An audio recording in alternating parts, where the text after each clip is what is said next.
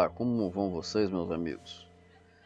Vamos para Eclesiastes capítulos 8, 9 e 10. Aqui no capítulo 8, devemos é, ver, pensar, pensemos na, nessas ideias fundamentais. Né?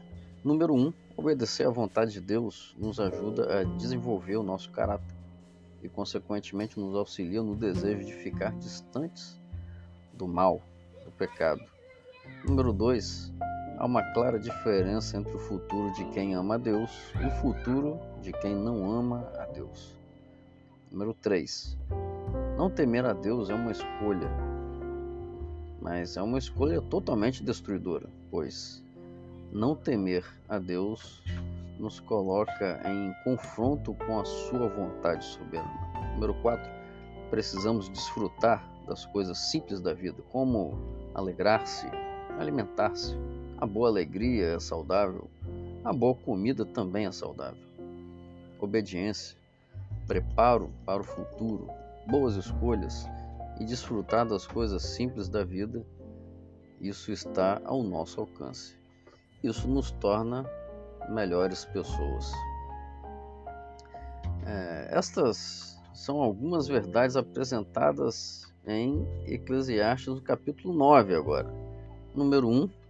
O que acontece com as pessoas quando morrem? Bom, o morto não sabe de nada, ele está inconsciente, o morto não tem memória, a sua memória simplesmente não existe, pois não existe vida. Se o morto não tem memória, isso significa que ele não fala, não se comunica, não envia mensagens ou recados ele está inconsciente. Número 2. Trabalho. Toda atividade que executamos precisa ter qualidade, precisa ter excelência. A melhor recompensa para o trabalho é o trabalho bem feito, bem executado. Número 3. Uma pessoa sábia é muito valiosa, pois seus conselhos dão informação, orientação e também segurança. Amigos, esta vida é tudo que temos para nos prepararmos para o futuro. Por isso, devemos viver de modo sábio a cada dia. E aqui no capítulo 10 precisamos destacar alguns ensinamentos fundamentais. Se planejarmos o mal contra alguém, esse mal certamente nos alcançará. Toda vez que nos arriscamos a fazer algo perigoso, nos colocamos à disposição do perigo. Um governante inexperiente e mal intencionado causa mal às pessoas. A preguiça a negligência tem como consequência a experimentação de sérias necessidades. Cuidado com falar mal contra alguém, pois de alguma forma essa pessoa ficará sabendo e aí a situação poderá ficar complicada para a pessoa que levantou maus comentários.